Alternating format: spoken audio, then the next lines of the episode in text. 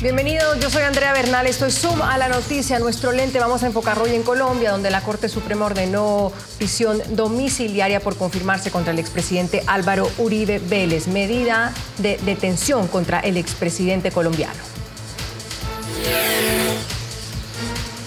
En la historia contemporánea de Colombia un expresidente había enfrentado una medida de aseguramiento. Eso sucedió este martes. La Sala de Instrucción de la Corte Suprema de Justicia ordenó a Álvaro Uribe Vélez detención domiciliaria.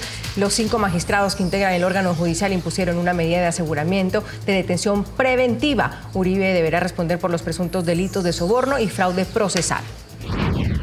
La privación de mi libertad me causa profunda tristeza por mi señora, por mi familia y por los colombianos que todavía creen que algo bueno he hecho por la patria. ¿Qué significa esa medida de aseguramiento y qué pasa ahora?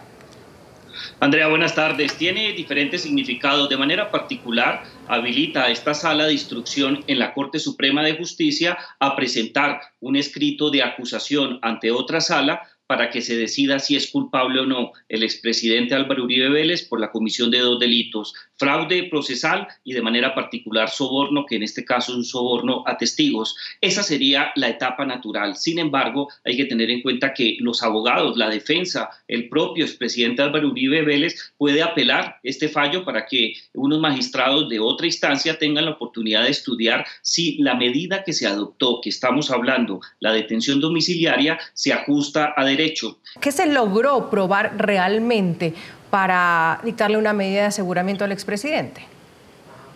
No, yo creo que este proceso todavía está en curso, todavía no se le ha aprobado nada al presidente.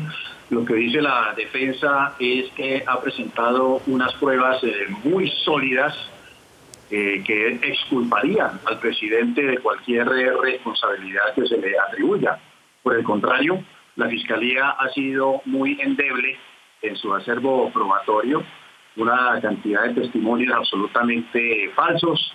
La, defensa ha presentado documentos que a las claras están corroborando que de parte del presidente Uribe no ha habido ninguna, absolutamente ninguna intención de eh, comprarle testigos. Pero yo creo que para darle una opinión más genérica, lo han hecho seguramente quienes están participando en el PALES. Yo creo que esta decisión es una bofetada para la inmensa mayoría de los colombianos que creen en la inocencia, en la honorabilidad del presidente Uribe y que aprecian su legado histórico en este país. Puede escuchar más conversaciones como esta en Zoom a la noticia de lunes a viernes a las 3 de la tarde, hora de Bogotá, Lima y Quito, 4 de la tarde, hora de Caracas y de la costa este de los Estados Unidos, por NTN 24.